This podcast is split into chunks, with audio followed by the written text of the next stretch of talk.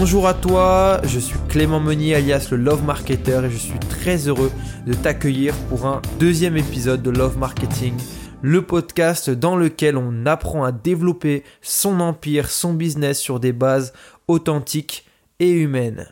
Aujourd'hui, j'aimerais bien prendre un cas euh, que je connais très bien, du moins que j'ai appris à connaître et que j'aimerais te partager, un cas qui nous apprend énormément de choses en marketing, qui est très peu vu en marketing et j'ai fait une petite veille.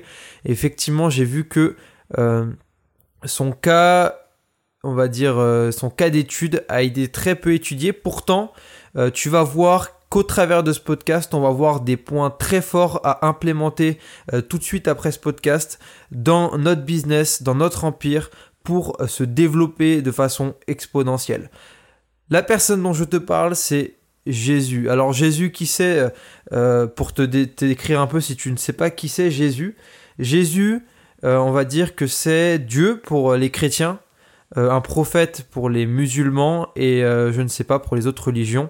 Mais c'est un peu la figure centrale de la religion chrétienne, que ce soit catholique, protestante, évangélique ou, ou orthodoxe, enfin toutes les branches chrétiennes ont une image, c'est l'image de Jésus, le Christ pour certains. Et si tu vas dans une église catholique, tu verras des croix avec euh, Jésus, le symbole fort euh, très connu du sacrifice de Jésus à la croix pour la rédemption des péchés. Voilà. Donc ça, c'est le cadre de Jésus. Il y a une comédie musicale aussi qui, qui, a, qui, qui fait par Pascal Obispo il n'y a pas très longtemps, qui retrace justement l'histoire de Jésus, l'impact qu'il a eu et pourquoi aujourd'hui on parle encore de lui. Maintenant voilà, je suis pas aujourd'hui là pour te donner mon avis sur ça, sur la religion, sur Jésus, sur toutes ces choses, mais j'ai envie de prendre des, faits, d'être très factuel et de voir avec toi en fonction euh, de tous les témoignages qui est autour de Jésus, sur la Bible, etc. Euh, et, et comment aujourd'hui c'est possible qu'on parle encore de Jésus, comment c'est possible encore que des milliards de personnes parlent de lui, comment, quelle stratégie marketing il a appliqué pour qu'aujourd'hui on parle encore de lui. On va voir quelques petites briefs de points et si ça t'intéresse, on fera peut-être plusieurs, euh, podcasts sur ça. En tout cas, il y a tellement de choses à voir. Euh, il y a tellement de choses à voir et, quand je l'écris, je me rends compte que euh, il y a énormément de choses à apprendre du cas de Jésus. Et, on verra certainement après d'autres cas plus tard. Mais voilà. Avant de commencer, si on étudie un peu ces résultats, on les a vus un peu ensemble au début. Jésus, c'est des milliards d'adeptes, on va dire si le mot est, le moins un peu bizarre, mais on va dire d'adeptes, de personnes qui suivent Jésus dans le monde, théoriquement, du moins concret, sur, les statistiques, c'est des milliards de chrétiens à travers le monde entier, à travers les cultures, à travers les pays, euh, et encore, euh, il y a eu plusieurs films sur lui, je pense presque une dizaine de films, La Passion du Christ, il y a eu euh, le film Jésus, enfin il y a eu pas mal de films, beaucoup de dessins animés, beaucoup de médias qui ont qui ont relayé l'histoire de Jésus à travers les années. Il y a eu euh, ben donc toutes les, toutes les religions. L'Église catholique a porté beaucoup le message de Jésus malgré des dérapages très flagrants pendant ces derniers siècles, mais voilà qui a porté euh, tant bien que mal l'image de Jésus, du moins les, les, témoignages, la Bible, tous les, les parchemins, je sais pas si c'est comme ça, mais tous les anciens papiers, informations, etc. Et, là, voilà. Donc aujourd'hui, il y a peu de chances que tu écoutes ce podcast et que tu ne saches pas qui est Jésus. Euh, Jésus a été pour le coup euh, prouvé scientifiquement euh, qu'il a bien existé. Alors effectivement, après ça pourra toujours faire débat de savoir est-ce que son message est vrai, est-ce que ce qu'il dit c'est vrai, est-ce que voilà. Mais concrètement, là où on pourrait être tous d'accord, c'est qu'il a bien existé, que les, écrits à son propos ont bien été vérifiés également historiquement. Euh, il y en a eu énormément, énormément de d'écrits qui ont été faits, de témoignages et tout ça de l'existence de Jésus. Donc on est réellement sur une personne qui a réellement existé et dans lequel on parle encore aujourd'hui. Et c'est vraiment assez exceptionnel parce que aujourd'hui on constate que peu de startups, peu d'entreprises arrivent à, avoir ces résultats-là des très gros entrepreneurs arrivent à, et des très gros écrivains, des très gros artistes arrivent à, graver leur nom dans l'histoire à travers les siècles mais très peu au point d'avoir des milliards de personnes qui suivent encore euh, à travers le monde. C'est-à-dire qu'on a vu énormément de sectes passer, c'est là où c'est intéressant. On verra peut-être aussi l'histoire de certaines sectes, je parle à, Charles Manson, etc. Mais on voit que euh, même les plus grosses sectes n'ont pas euh, autant d'impact sur les, différents siècles. Donc il y a quelque chose de... Je pense qu'il y a réellement des choses à saisir sur ça. Donc écoute-le jusqu'au bout et on va voir un peu. Euh, on va étudier un peu en quelques minutes, rapidement, les différents points de comment Jésus a procédé selon les écrits historiques, comment il a procédé étape après étape pour étendre d'une personne à deux personnes, à douze personnes, et à des centaines de personnes, de centaines de personnes à mille personnes, et de mille personnes à, un milliard, à des milliards de personnes actuellement, encore aujourd'hui à travers les siècles, et comment il a procédé sans mettre d'argent publicité Facebook, sans vendre des sandales en dropshipping, sans, sans euh, euh, s'abonner et se désabonner sur les comptes Instagram pour avoir de plus d'abonnés possible, comment lui a fait avec peu de moyens et sans Internet pour se faire connaître internationalement à travers le monde et à travers les années et les siècles. Un sujet passionnant et, je suis sûr qu'il va te passionner. Voilà, on va commencer très simple. Jésus, quand on suit un peu l'histoire de Jésus, c'est voilà, c'est un storytelling, c'est assez fort déjà. Il est menuisier euh, il, dans, dans, un, dans, un, village. Euh, son père est, menuisier, donc voilà, son père lui transmet un peu ce métier-là et tout ça. Euh, selon pour le coup, les écrits de la Bible, voilà, il, a, il, a, il est né d'une vierge, etc. etc. Euh, factuellement, c'est ce qui est marqué sur les écrits. Donc, à partir de là, ok. Euh, ce qu'on voit dans les écrits, c'est qu'il grandit un peu comme, un enfant.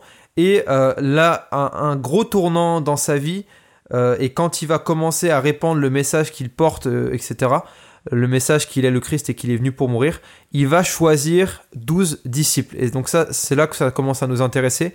Il choisit 12 personnes euh, qui choisit stratégiquement, 12 personnes qu'il ne connaît pas mais qu'il va choisir pour le suivre et dans lequel il va transmettre tout ce qu'il a, son, idée, son message, le message, la vision qu'il porte. Il va transmettre à 12 personnes euh, donc c'est très peu, mais il va en choisir 12 avec lequel il va passer beaucoup de temps, avec lequel il va apprendre à parler, avec lequel il va être authentique, avec lequel il va apprendre à aimer, à, avoir comme des amis, et il va transmettre ces choses à 12 personnes. Donc déjà ça compte pas mal de choses, c'est que euh, on peut commencer à avoir un impact phénoménal avec très peu de personnes.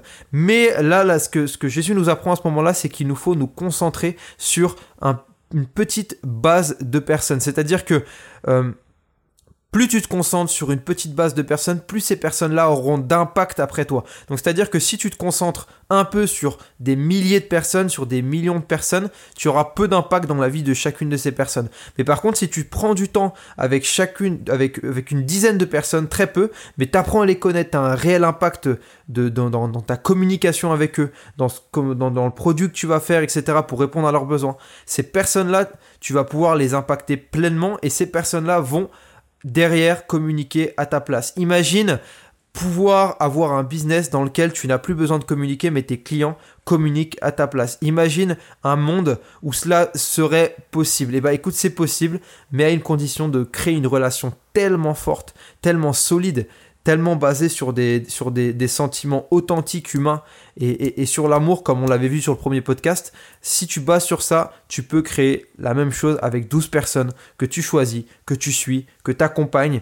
Peut-être au début, euh, voilà, peut-être pas forcément très cher, mais voilà, le but, c'est pas, le but, c'est d'avoir ces 12 personnes avec lesquelles tu peux déjà Tu les choisis stratégiquement et, et là où Jésus aussi a été fort, c'est qu'il a choisi dans le storytelling des personnes euh, qui étaient euh, pêcheurs, on le voit dans, dans, les écrits, qui étaient tous pêcheurs, donc d'un métier qui était pour l'époque euh, très, très peu coté, on va dire, en bas de l'échelle. Il choisit ces personnes-là parce que ces personnes-là aussi acceptent forcément, ont rien à perdre, abandonnent tout et sont capables de recevoir pleinement ce message et donc de pouvoir le transmettre derrière.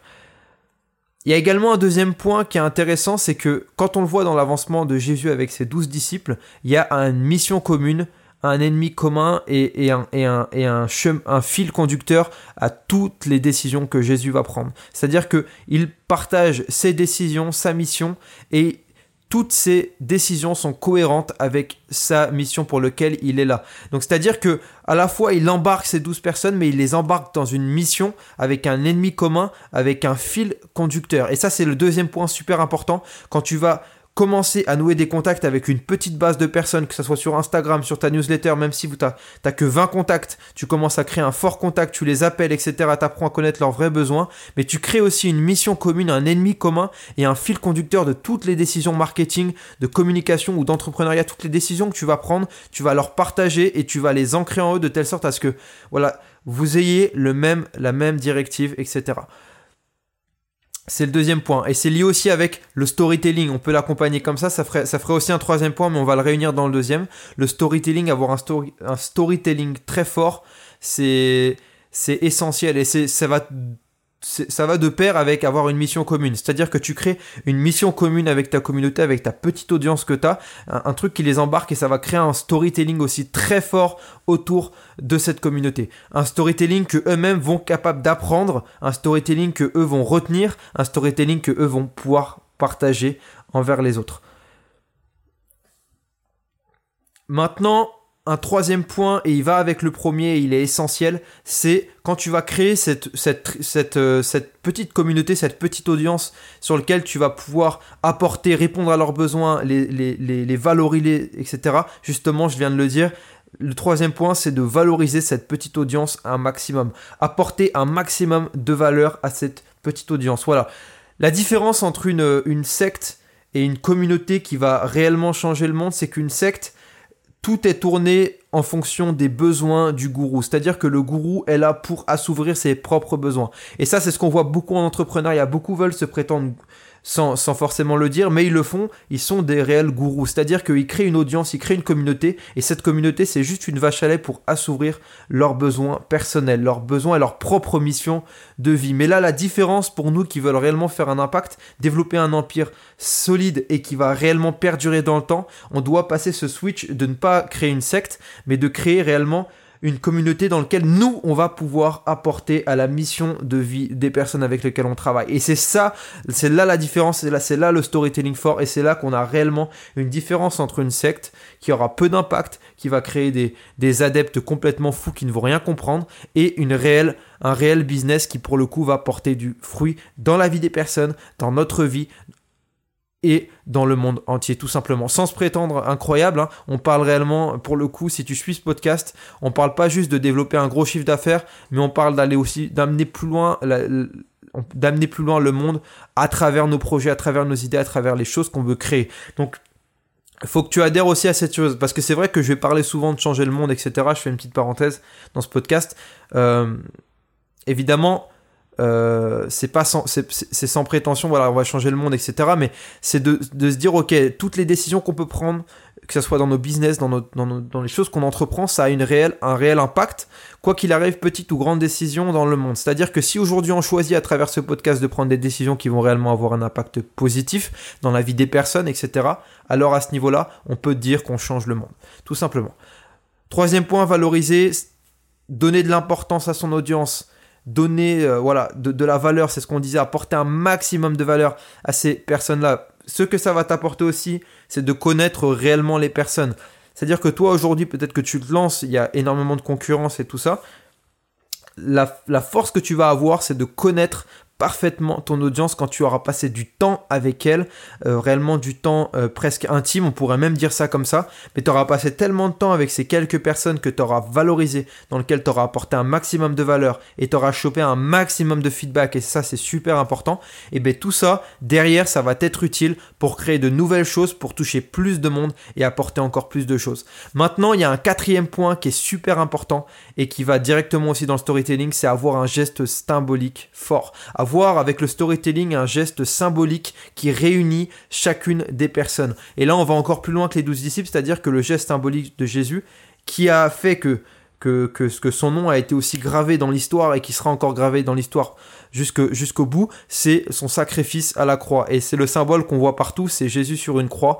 Euh, même si tu connais pas Jésus, tu as peut-être vu dans une église Jésus sur une croix, c'est le symbolique fort, c'est le geste fort qui démontre, qui appuie tout ce qui a été fait avant, qui va directement pile dans la mission, pile avec l'ennemi commun. C'est ce geste fort qui crée réellement un storytelling fort et qui ancre ton audience, qui ancre ton audience dans le storytelling, qui ancre, qui grave ton audience, le cœur de ton audience dans la mission que tu veux atteindre. Je sais pas ce que tu vois, ce que tu veux dire, excuse-moi si tu vois ce que je veux dire, mais là où toi concrètement tu peux créer un geste symbolique fort, c'est démontrer euh, ça peut être des choses très concrètes parce que c'est vrai que ça fait très abstrait quand je prends comme ça. Je te parle pas de te sacrifier sur une croix ou de, te tuer euh, euh, pour ton audience, mais je parle là de faire un geste que ton audience n'avait jamais vu, ne s'attend pas à voir, qui est directement dans la, conduite, dans la cohérence avec ce que tu es toi aussi, mais un geste qui va les surprendre à tel point que tout ce que tu auras fait, ça va les, inscrire. C'est un peu comme si euh, tu prépares un peu un tampon et au moment où tu vas faire le geste fort, c'est que tu vas taper le, tampon sur la feuille, c'est là que tu vas ancrer réellement euh, ton geste. Ça peut être en offrant un cadeau à ton audience, ça peut être en, apportant un contenu qu'ils ne s'attendent pas à recevoir, ça peut être en, un geste symbolique fort, ça peut être en appelant euh, un membre de ton audience quand il va très mal, ça peut être, voilà, c'est des, choses que ton audience ne s'attend pas à faire. Tu peux te poser une question, tu peux te dire comme question, qu'est-ce, que, qu'est-ce qui pourrait apporter un maximum de valeur à mon audience qu'elle ne s'attend tellement pas à avoir que ça va la choquer? Voilà, pose-toi cette question-là. Qu'est-ce qui va, qu'est-ce qui a le pouvoir d'apporter énormément de valeur à mon audience et qu'elle ne s'attend tellement pas à recevoir qu'elle sera choquée? Provoque le choc dans ton audience, mais le choc positif, pas le choc négatif comme on le voit à chaque fois avec les bad buzz, etc. Mais crée un buzz positif, un, effet waouh dans le cœur de ton audience. C'est grave, grave le nom, grave le rêve, grave le projet dans son cœur au travers de ça. Voilà, c'était les quatre points que je voulais te, partager autour de ce que Jésus a fait, qui sont des points franchement très concrètement accessibles, franchement très concrètement applicables, qui vont un peu dans la différence, un peu qui sont un peu différents de ce qu'on entend d'habitude, je te l'accorde. C'est-à-dire que là, pour te récapituler, Comment tu peux faire concrètement Là, tu as ton business, tu veux te démarquer, etc.